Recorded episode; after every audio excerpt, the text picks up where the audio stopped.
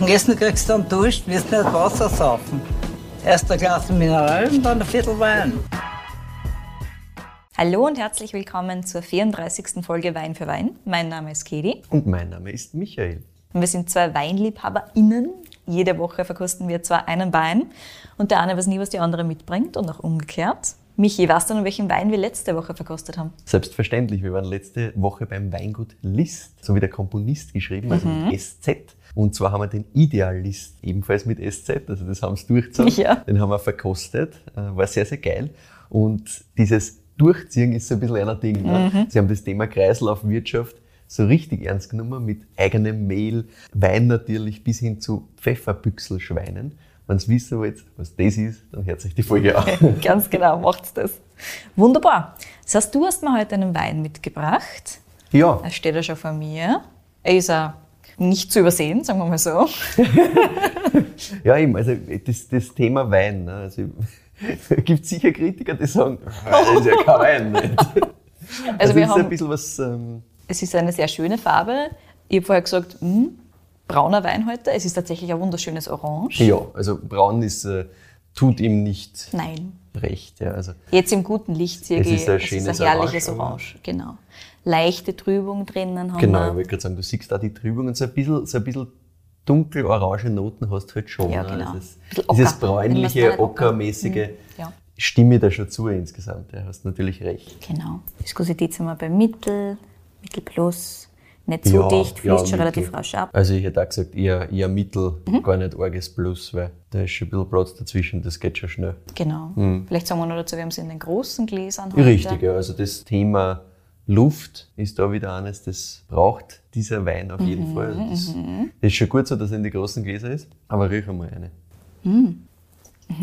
Intensiv in der Nase, gleich vom ersten Augenblick an. Was mir da entgegenkommt, ist gleich mal sehr mostig tatsächlich. Also diese, diese klassischen Gärnoten hast du da bis zum gewissen Mhm. Ja. Grad drinnen. Ganz stark Ge- Gewürznoten auch. Voll. Ganz intensiv. Ich finde auch, also diese, dieses würzige Thema kommt da fast am stärksten aus Mhm. eigentlich. Ja. Aber schon auch so, sobald man mal über diese, diese sehr intensiven Noten, die gleich kommen, äh, hinweg ist, schon so ein bisschen, ein bisschen feinere, fast süße Töne da drin. Ja. ja, bin ich voll bei dir. Hm. Also ich habe es ein bisschen in die Richtung exotische Süße Ja. getan. Ich muss dir ganz ehrlich sagen, ich bin mir nicht sicher, was es ganz genau ist. Ich kann es auch nicht sagen, aber es ist ein bisschen diese süßlicheren Spikes, die du da drin hast. Das, was, was für mich noch das Näherste war, was ich jetzt ganz persönlich da zuordnen habe versucht, ist so fast so eine überreife Bananennoten oder so irgendwas in die Richtung. Aber Hm. ja, ich- das macht Sinn. ich tue Das mir schwer. schon. Also es ist, sowas in die Richtung ist es, aber ich tue mir schwer. Und ähnlich wie bei unserer letzten Folge muss man dazu sagen, es gibt dazu jetzt keine Verkostungsnotiz. Das heißt, wir können frei erfinden. Wir Wunderbar. Können, wir können frei darüber sprechen, man kann es nicht, nicht direkt aufblauen. Außer Wundervoll. ihr kauft den Wein, trinkt ihn selber und sagt, das ist ganz was anderes. Auch das sehr gerne. Ist auch vollkommen Schickt uns jederzeit eure eigenen Verkostungsnotizen. Ist auch Das fair. interessiert uns tatsächlich sehr. Mich Voll. hat das voll interessieren. Na voll. Also ich glaube auch, dass man da einiges anderes noch eine interpretieren kann, Mhm. als wie jetzt eine reife Banane. Aber ich finde, es hat irgendwie sowas ein bisschen Exotisches. Also es passt für mich nicht zu, einem, zu einer klassischen Frucht, die es bei uns so gibt, die Ja. man öfters mal drin hat. Also nichts in Richtung ähm, Apfel, nichts in Richtung äh, Steinfrucht irgendwie, für mich zumindest. Es hat irgendwas Exotischeres und es hat irgendwas so ein bisschen Überreifes. Ja. Ja, genau. So richtig dieses leicht süßliche. Und dann ist das Ganze halt sehr kühl. Ne? Mhm. Genau, wenn man von dieser Süße absieht, ist es schon. Genau, diese süßen Noten sind, sind warm natürlich, aber alles andere. Mit diesem, mit diesen Gewürz- und, und kräutrigen Noten für mich also ist das alles relativ kühl eigentlich. Ja. Du hast mal einen Schluck genommen und nimmst einen zweiten Schluck. Nur fürs Protokoll. Ich habe jetzt einmal meinen Mund avinieren müssen. Ja, Hallo. ja, ja, sicher. Wir sind hier professionelle Verkoster. Oder so, fast. Fast halt, ja. Also, Also Exotisch vielleicht reife Banane. möglicherweise oder auch nicht. Okay. Na, erzähl mal, was, was schmeckst du da? Natürlich hat man relativ stark die Gerbstoffe. Also man Yes. hat da einen relativ gerbstoffreichen Wein. Mm, Die spürt man schon, die bleiben auch haften. Auch Mhm, vollkommen. ansonsten hast du am Gaumen viel, also es ist relativ viel los. Es ist relativ intensiv wieder, Ja. so wie in der Nase auch. Du hast meiner Meinung nach, also was jetzt gerade ganz stark bleibt, ist schon auch diese, diese leichten Gärnoten, wie ich schon vorher gesagt Ja, habe. voll. Also ich finde auch dieses, dieses, ja, so ein bisschen Hefige halt irgendwie bleibt so Ja. hinten noch einfach voll da, ja. Und Schon auch diese Gewürze, also diese Würzwiese da. Voll. Bleibt intensiver da. Wie bleibt da? Ja, Bleibt, geht nicht ja, weg. Mhm. Mhm. Sonst strukturell, dass wir einen Schluck nehmen. Hm. Es ist spannend. Jetzt in der Nase, ich habe jetzt gesagt, ich nehme einen Schluck, aber tatsächlich, wenn ich mal reingerochen, Ja. es ist schon auch irgendeine kühle Note, die fast ins Mentholige geht. Schon, gell? Mhm. Spannend, okay. Mhm. Sonst von der Struktur, Körper ist, ist mittel, also ist nicht sonderlich körpervoll jetzt. Nein, Nicht sonderlich nicht. intensiv. Finde ich auch nicht. Säure ist da, aber nicht zu intensiv wieder. Also schon vorhanden, aber nicht wild. Voll. Macht das Ganze trinkig. Ja. Das Ja. funktioniert mit dem, obwohl da relativ viel Gerbstoff da ist, funktioniert das, finde ich, als zum, zum Trinken so sehr, sehr gut. Was ich halt habe, ist so diese ganzen Zitrussachen. So ganz, ganze Zästigkeit habe ich da halt schon wieder da. Ja. Ja, ja, passt schon. Relativ straff das Ganze trotzdem. Voll. Ja, nicht unspannend, Michi. Nicht unspannend. Die Fruchtnoten sind nicht wahnsinnig im Vordergrund. Also Nein. weder in der, in der Nase noch am Gaumen tatsächlich.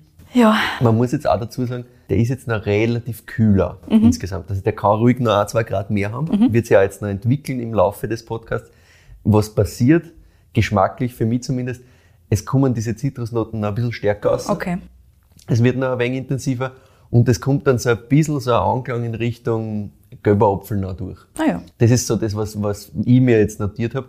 Aber insgesamt ist das was, was, glaube ich, wieder ein sehr, sehr geiler Speisenbegleiter ist, Mhm. wegen dieser ganzen Würzaromen, wegen diesem ganzen Kräutrigen Mhm.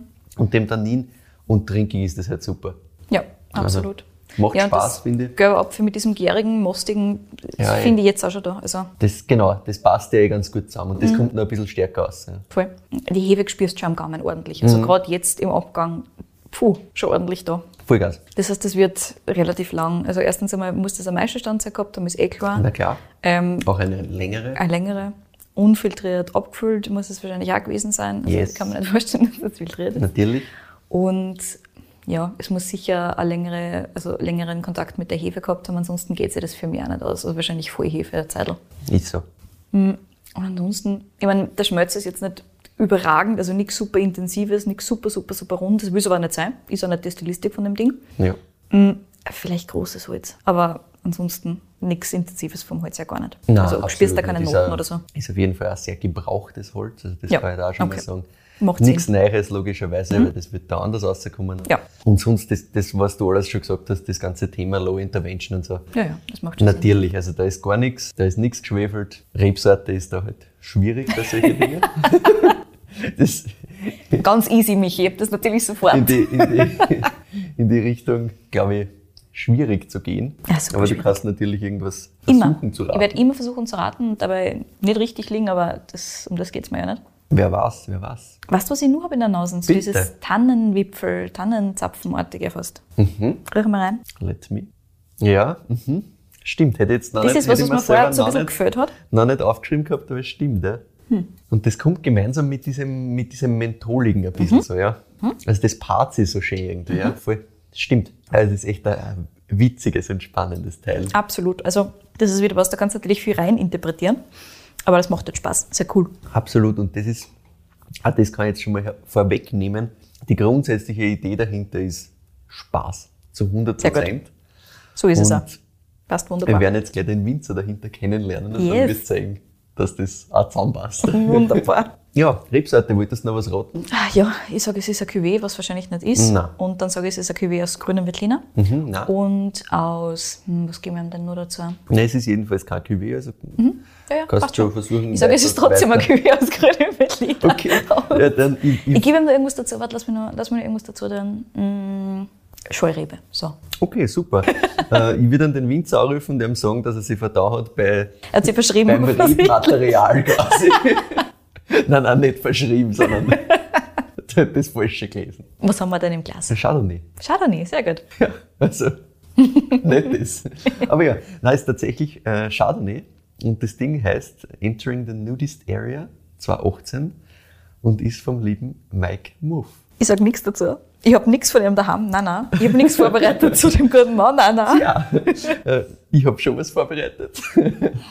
Nein, tut mir leid, dass ich dann weggenommen habe, falls das. äh, Ist fein. Es war noch nicht alles vorgeschrieben, aber gut. Andererseits, ich habe was für Mike Muff daheim zum Trinken. Ich reg mich nicht auf. Es ist, es ist alles, äh, alles in die Richtung, alles sehr lustig, alles sehr leibend. Mike Muff ist jetzt ein Name, der dir was sagt. Mhm. der wahrscheinlich den meisten ZuhörerInnen in diesem Podcast gar nichts sagt. Das ist auch vollkommen okay, weil Mike Muff ist nicht das größte Weingut, wenn man es überhaupt einmal so bezeichnen kann. Es ist ein sehr, sehr kleines Projekt. Wir reden von 0,6 Hektar. Boah, so klar ist das. So das klar ist das. Ja, ja. Der Mike bewirtschaftet 0,6 Hektar und neben seinen Weine ist das Geile seine Geschichte. Deswegen möchte ich auch mit dir anfangen. Ich bin so sehr Wir gespannt. kommen ganz am Schluss nochmal zum Wein, Mhm. aber wir fangen einmal an beim Mike Muff. So, wir sind mit dem Wein hier in Gois, Gut. im Burgenland, wieder mal. Ja. Mhm. Diese Ortschaft, die wir eh schon immer äh, wieder mal im Podcast gehabt haben, zum was weiß ich, wie oft mal jetzt mittlerweile. Aber wenn du da den Namen so ein bisschen anhörst, das klingt jetzt nicht nach klassischem Goiser Namen. Ne? Also er heißt weder Nittenhaus, noch Axt, noch sonst was. Ja. Sprich, das, das kann nicht passen, der kann da nicht herkommen. Und zwar kommt der Mike Muff ursprünglich aus der Schweiz Aus der Schweiz. aus der Schweiz. Und gelernt hat er zuerst einmal nicht Winzer, sondern naheliegend Elektromonteur. Wundervoll. Okay, vielleicht nicht so naheliegend. Viel naheliegender war, dass er, nachdem er das nicht wirklich lang gemacht hat, recht bald in die Gastro-Szene gezogen hat. Und er ist dann in Richtung Musik- und Clubbing-Szene gegangen und hat teils als Barkeeper gearbeitet, aber vor allem als DJ. Die Geschichte kennst du. Den. Teil seiner Story kenne ich tatsächlich. Dieser kleine Teil, den man, den man online auch findet. Ja, genau. Und das habe ich halt einfach schon so geil gefunden. Und er sagt selber, ja, das war halt so gerade die Zeit, wo, wo Techno und so gerade voll das Ding war.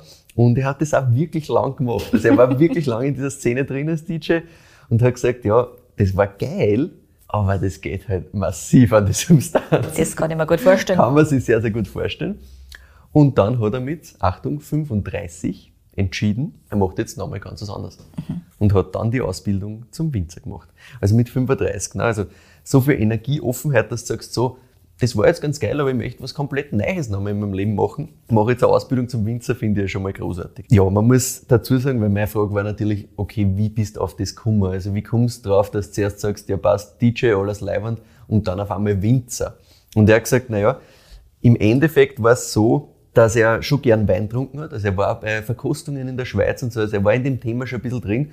Gleichzeitig sagt er, ja, er hat halt Weine einkauft, verschiedene, hat die gelagert daheim, aber mehr nach dem Prinzip, ja, was man halt gerade irgendwie taugt oder spannend sein kennt, ohne jetzt wirklich sich mehr damit zu befassen. Ja. Er hat gesagt, er hat viel australischen Wein getrunken, das hat er am Tag, das heißt, er hat viel Shiraz und Spaß äh, eingelagert gehabt und das, das war's. Ja. Aber er hat zumindest einen Bezug gehabt. Und naja, australische Weine ist jetzt nicht unbedingt das, was er heute macht. Wenn man das jetzt so von dem, was er damals getrunken hat, zu heute ganz was anderes. Jedenfalls hat er gesagt, na passt, Ausbildung zum Winzer, hat sich dafür entschieden, dass, wenn er diese Ausbildung macht, möchte er natürlich auch in irgendeiner Form einen Wein machen.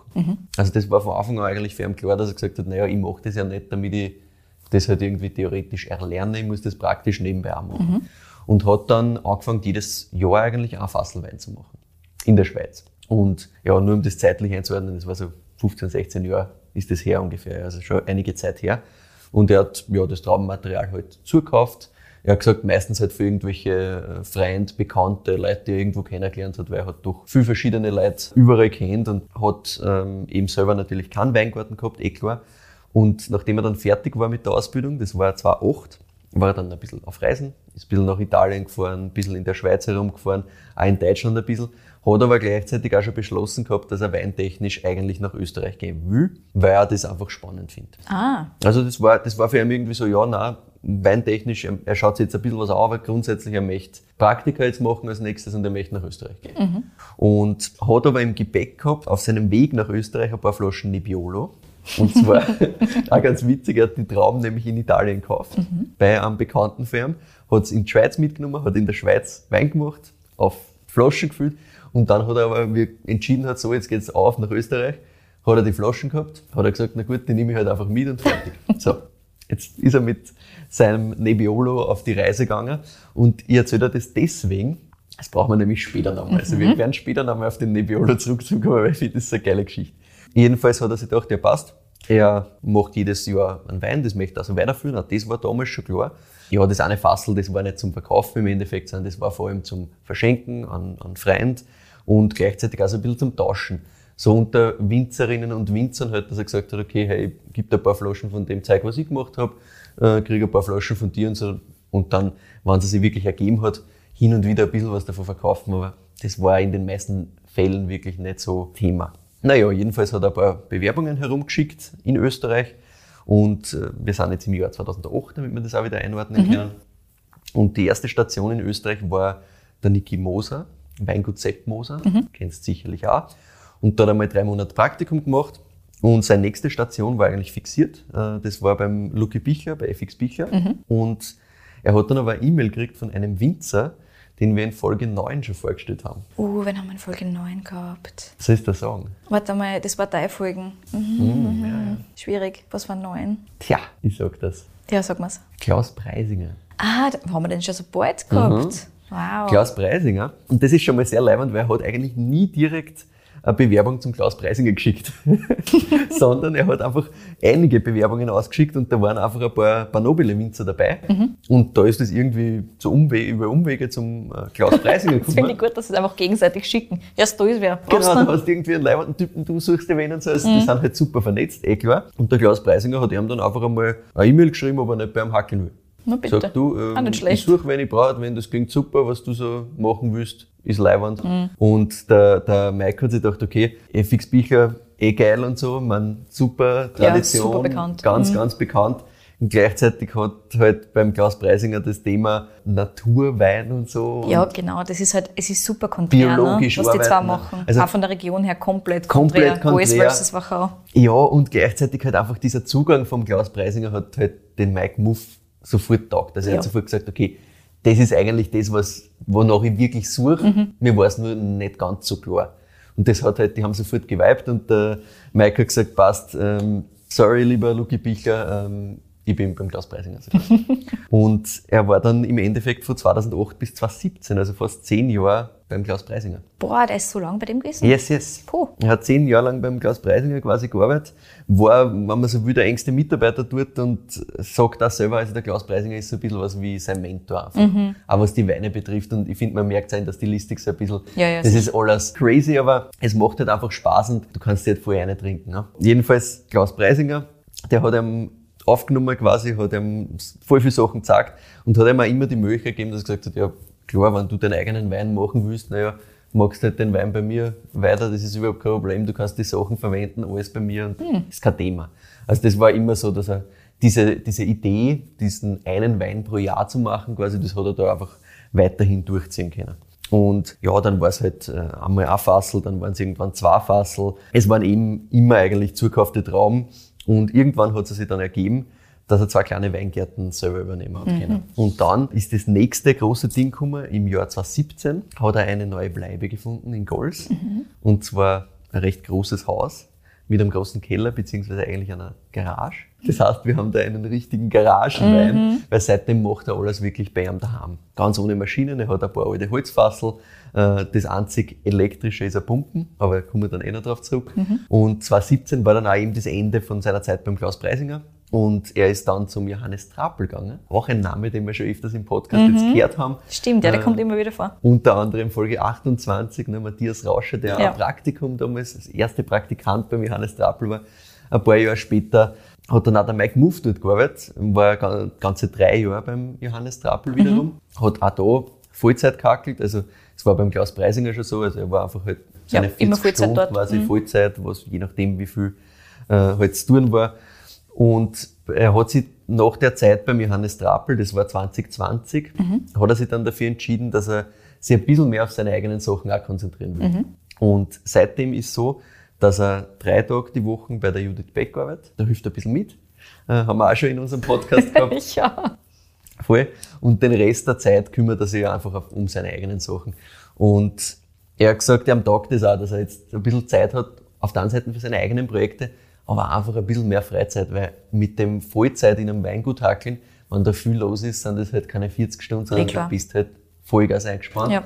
Und jetzt hat er halt so ein bisschen die Möglichkeit, dass er da mithilft und die drei Tage wirklich wo angestellt ist, wo er mhm. mitarbeiten kann, wo er nicht darauf angewiesen ist, dass er sein eigenes Weingut jetzt komplett verkauft und da Vollgas macht, sondern er kann das so, wie es ist, nämlich Spaß, Freude und das merkst du auch vollkommen. Also der Typ lebt halt dafür, dem macht es halt unendlich Mhm. viel gerade.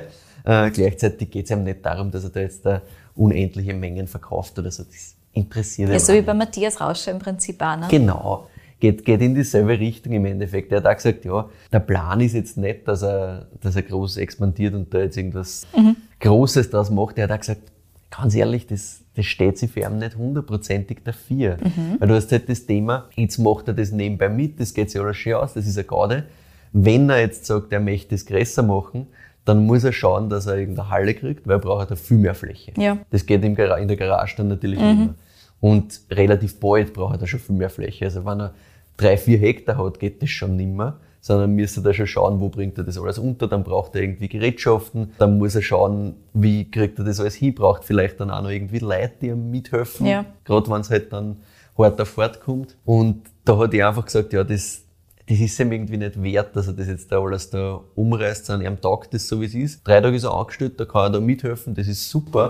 Und gleichzeitig hat er seine Freiheit, das zu machen, was, was ihm halt taugt. Und gleichzeitig, man muss ja dazu sagen, ne, mit 35 hat er die Winzerausbildung gemacht, das war vor 15 Jahren. Ja. Jetzt nochmal komplett neu durchzustarten, ja, ich nehme jetzt irgendwie einen Kredit auf für eine Riesenhalle und so. Also, glaube ich, ist auch nicht, gar nicht so easy. Gleichzeitig sagt er, naja, erstens am Tag so, zweitens, in Zukunft hat er eh noch viel zu tun, weil er möchte das Ganze noch verfeinern, er will sich weiterspielen, Ja. er will Experimente machen ohne Ende. Das ist auch so sein, also das taugt ihm, dass er halt was Das ausprobiert. merkt man bei all seinen Weinen. Richtig. Weil wenn du dir mal nebeneinander ein bisschen verkostet, auch, siehst, wie viele Unterschiede da teilweise da sind. Ja, also da da geht es nicht darum, einen Wein zu machen und den jedes Jahr nur weiterzuentwickeln, sondern da gibt es halt ein Jahr, da wird einmal alles ganz anders gemacht. Um einfach auszuprobieren, was, was geht und was für spannende Sachen rauskommen können. Und dann ist natürlich eben das Thema Rebfläche, haben wir eh schon angesprochen. Er hat aktuell drei Weingärten, also die 0,6 Hektar sind, sind drei kleine Weingärten. Von denen sind zwei in Mönchhof, das ist direkt neben Goes. Und äh, einer ist in Breitenbrunn, also auf der anderen Seite vom Neusiedlersee. Ja, und wenn dann noch einer dazukommt oder so, das wäre spannend. Also er hat gesagt, ja, irgendwo einen kleinen Weingarten dazu, würde ihm schon noch taugen. Dann sind wir irgendwie vielleicht so bei einem Hektar oder so in die Richtung. Das wäre auch noch vertretbar, dass er das weiter so handhaben kann, wie er es tut. Aber sonst viel mehr nicht. Allerdings, es gibt ein zusätzliches Steckenpferd, Oh. das er hat neben Wein, nämlich Cider. Er macht Cider. Ja, Das hab ich nicht Hast du gewusst. nicht gewusst? Okay, Nein. sehr spannend. Er wollte nämlich eigentlich immer schon Cider machen. Also das ist auch eine ganz große Leidenschaft für ihn schon lange Cool. gewesen. Er hat auch selber das so betont, nicht erst seit Fruchtstereo in Schweden und so Mhm. mit dem ganzen Zeug daherkommen ist. Also nicht, dass man jetzt glaubt, er springt am Hype-Train da auf oder so. ganz und gar nicht. Das, das Thema Cider äh, hat er schon ganz, ganz lang. Mhm. Das Problem war nur, hat er selber gesagt, im Burgenland Äpfel zu finden, das ist nicht so easy. Du musst nach Oberösterreich gehen. Zum Beispiel, oder auch in Steiermark. ne? Also es gibt schon Plätze, nur er hat gesagt, er möchte was haben, wo er, wo er direkt dran ist, wo er Ah, die ja. Leute kennt, Ja. wo er quasi wirklich direkten Kontakt hat und das in bester Qualität. Ja, nicht so einfach, Mhm. aber mittlerweile macht er Cider. Er hat nämlich Äpfel von Bekannte aus Reichenau an der Rax. Also Reichenau. Niederösterreich, aber halt nicht weit über die burgenländische Grenze, wenn man so will. Und da gibt's ziemlich viel Äpfelbaum. Habe ich auch nicht gewusst. War mir, war mir gar nicht so bewusst, dass das, das ein Ding ist. Aber er hat gesagt, da steht in Wirklichkeit in jedem Garten stehen da vier, fünf Äpfelbäume. Also da gibt's wirklich voll viel. Die Äpfel fallen runter, keiner braucht's. Und äh, die Freien von ihm haben ihm da einiges überlassen und er kann sich da einiges an, an Äpfel holen. Ja, und das ist so eben seine neue Leidenschaft. Ganz frisch gibt's übrigens auch einen Kirschcider. Kirschcider klingt Gibt's lecker. nur wenige Flaschen immer, immer bei die Jungs von Wine Rebellion, wo es übrigens seine Weine auch gibt. Von da habe ich es natürlich. Mir gedacht, habe ich mir gedacht, habe ich mir auch schon einen, einen Kirschcider reservieren Das habe ich lassen. überhaupt nicht mitgekriegt. Dass die, haben die das immer bei einer stehen? Ich habe es nämlich nicht Ja, gesehen den beim den. Apfelcider haben sie normalerweise immer. Ich glaube, der ist jetzt mittlerweile schon aus wieder. Ah, vielleicht habe ich ihn deswegen nicht gesehen. Und Kirsch, äh, der Mike hat ihm vor zwei Wochen äh, hinbracht quasi. Also wie ich mit ihm telefoniert habe, das war ungefähr vor zwei Wochen, Okay. da hat er gesagt, er bringt ihn jetzt am Wochenende hin, der ist gerade fertig. das heißt, das wäre theoretisch einer da, wenn ich jetzt hinlaufe. Ja, genau. Okay, also, Michi, wir sind fertig. ich glaube, ich glaub, das wäre eine sehr gute Idee, da jetzt nach hinzuschauen, weil das klingt halt auch super spannend. Mhm. Und das ist auch eine ganz eine witzige Geschichte, weil es ist ein mega Hocken Kirschcider. Ne? Weil Mhm. du musst Kirschen pflücken und ich meine, Kirschen sind halt so knapp, dass du irgendwie auf Menge kommst, Ja. ist halt ein Wahnsinn. Und ja, er hat gesagt, ja, ewig viel Zeit eingesteckt und hat halt dann während dem Gären schon geschmeckt, das wird nichts. Oh oh. Und da hat sich aber gedacht, ja, irgendwie ist das schade, dass ich das jetzt weglasse, weil das ist so viel Hocken gewesen, das gibt's ja nicht. Und hat dann eigentlich so aus, ja, aus seinem Gefühl, ist ihm halt, ihm ist ein bisschen ein Apfelsaft vom Apfelcider überblieben. Und aus einem Gefühl, dass ich dachte, naja, vielleicht gebe ich das da dazu zu den gärenden Kirschen und das wird was. Und es ist was geworden. Ah ja. Auf einmal war das Ding geil und ich dachte, perfekt, alles gut. Jetzt gibt's äh, Kirschcider, der quasi Kirschapfelcider ist. Cool. Mhm, Sehr, sehr spannend. Also müssen wir sie auf jeden Fall checken. Passt. Und jetzt kommen wir wieder zurück zum Wein. Ich wollte schon sagen, Mhm. Zeit wird's. was ist mit dem Nebbiolo? Ich warte noch auf den. Da sind wir jetzt nämlich genau, weil ich wollte gerade sagen, nicht zum Chardonnay, sondern zuerst zu den Nebbiolo-Trauben. Sehr und gut. zwar, der Mike hat immer Etiketten, du kennst das eh. Yes. Für unsere Zuhörer und Zuhörerinnen, die sind immer sehr, sehr Crazy. artsy, crazy, künstlerisch, sagen wir mal so, ja. Zum Beispiel Blaufränkisch 2018, da hat er so, also da, da ist der Mike Muff selber drauf und hat so eine Art Wolfspelz an, daneben stehen Schafe und äh, komplett crazy, sehr, sehr lustig. Beim, beim Chardonnay 2018 ist so eine alte Fotografie drauf. Mit einem großen Schild, da steht drauf, entering the nudist area, remove clothing here. Und da steht so ein Typ daneben. Und das Bild gibt's auch im Original quasi, wo halt der Typ dort steht mit, ähm, mit einem Badetuch quasi und der lacht halt so und steht neben dem Sein. Und sie haben im Endeffekt einfach den Kopf von dem Typen rausgenommen, Mike seinen Kopf da reingefotoshoppt. Man ist aber gut gemacht, also man sieht's nicht, dass Nein. das irgendwie gefotoshoppt ist. Und dann ist hinten fliegt noch irgendwo so ein UFO herum. Das ist am Originalfoto natürlich auch nicht drauf. Also total crazy. Oder 2017 Blaufränkisch ist dieses originale Michelin-Männchen drauf. Ja, genau. Echt vo- vollkommen verrückte alte Sachen, die man dachte, ja okay, macht er das selber? Und habe ihm halt gefragt, wie das so, wie das so zugeht. Und hat er gesagt, nein, nein, er arbeitet mit einem Künstler zusammen. Und zwar mit dem Nikolaus Eberstaller. Und die Geschichte, wie das entstanden ist, war so. Wie er zum Klaus Preisinger gekommen ist, der Mike, hat dieser Künstler, der übrigens auch der Nachbar vom Klaus Preisinger ist, Eh klar. ähm, die Etiketten für den Klaus gemacht. Also das ist der Typ, der verantwortlich ist für diese ganz minimalistischen Klaus Preisinger Der ist super Etiketten. clean, ne? Da ist noch ganz, Genau, ganz, ganz klar die Unterschrift von Klaus Preisinger drauf. Und das ist Richtig. alles. Alles weiß, ganz clean. Und die sind aber, also die haben sich ja total durchgesetzt. Ja, Ja, ja. die, die gibt schon sehr, sehr lang eigentlich in der Form, diese Etiketten. Und waren, glaube ich, auch von den ersten, die so auf ganz Minimalismus Voll. gesetzt haben. Und das ist derselbe Typ, der diese crazy Etiketten für einen, Wow. für einen Mike macht. Also kann man sich gar nicht Nein. vorstellen, dass das alles zusammenpasst. Immer dann auf der Website angeschaut, was der sonst noch alles macht. Also der hat eine recht breite Range, sehr, sehr viel eben in dem ganzen Weinbusiness. Also er macht Cool. ganz viel Weinetiketten. Gut, er wohnt da im richtigen Ort dafür. ne? Richtig, richtig.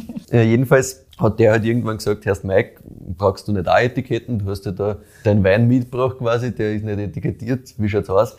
Und der Mike hat gesagt, ja, sicher, Etiketten brauche ich schon, aber ich kann mir halt nicht leisten, dass ich die dafür beauftrage, weil, ja, ist halt nicht drinnen, wenn ich da ein paar Flaschen habe. Und der hat gesagt, geh bitte, weißt du was, du gibst mir ein paar Flaschen von dem Wein, ich mache dir die Etiketten und das passt schon. Das ist ein guter Deal. Es ist ein super Deal und seither machen sie das so quasi. Ah, cool. Und die zwei ähm, verstehen sich halt einfach auf einer künstlerischen Ebene sehr gut. Optimal.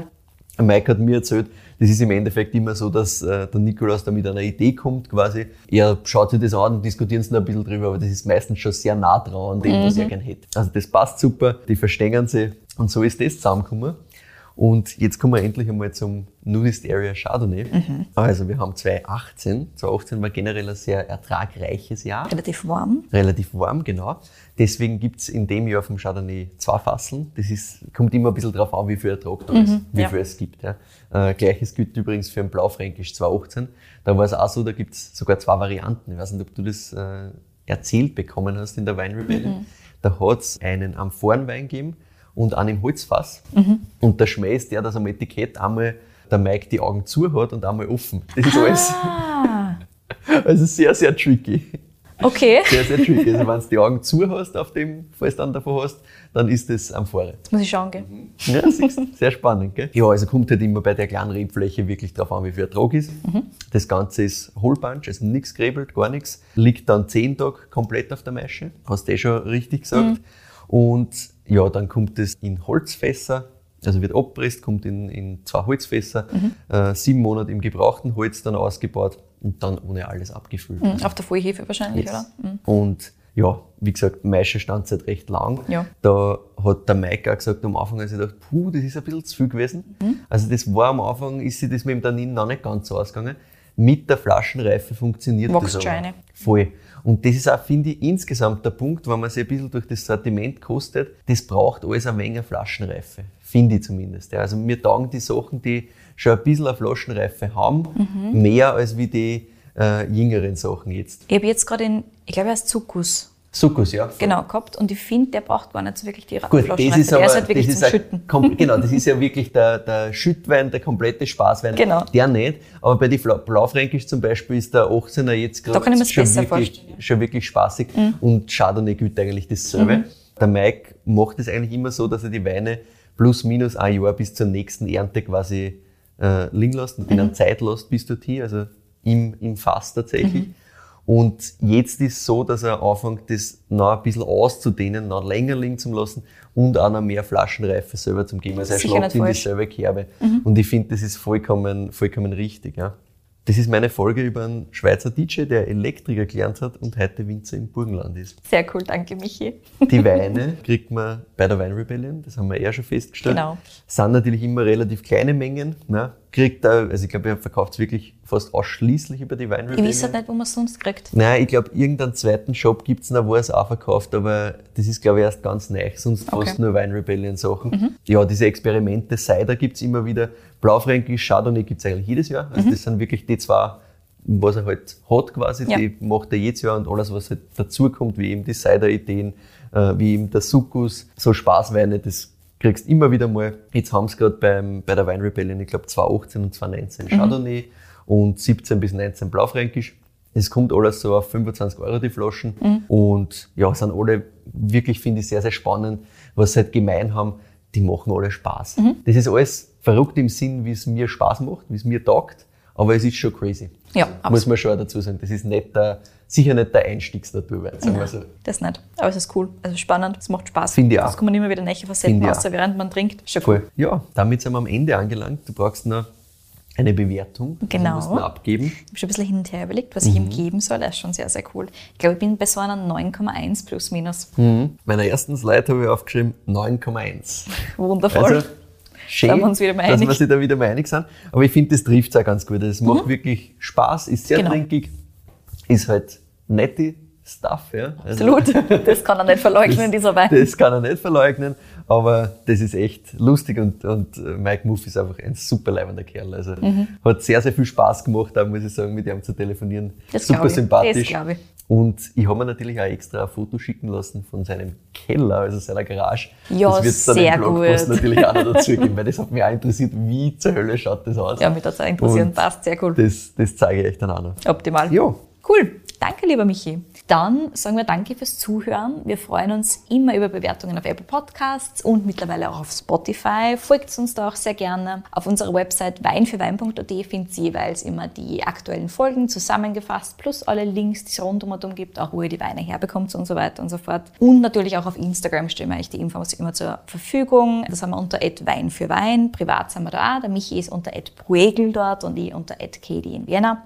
Wir freuen uns immer über Feedback von euch. Wie schon gesagt, ihr könnt uns gerne eure Verkostungsnotizen schicken, wenn ihr wollt. Wir freuen uns über im Prinzip alles. Schickt es uns gerne per Mail, ähm, entweder an kedi.weinfürwein.at oder an michael.weinfürwein.at. Achtung, Weintipps und Weinempfehlungen bitte immer nur an eine oder einen von uns zwei, weil ansonsten ist nämlich die Überraschung weg. Ja, und damit sagen wir Danke und bis nächste Woche.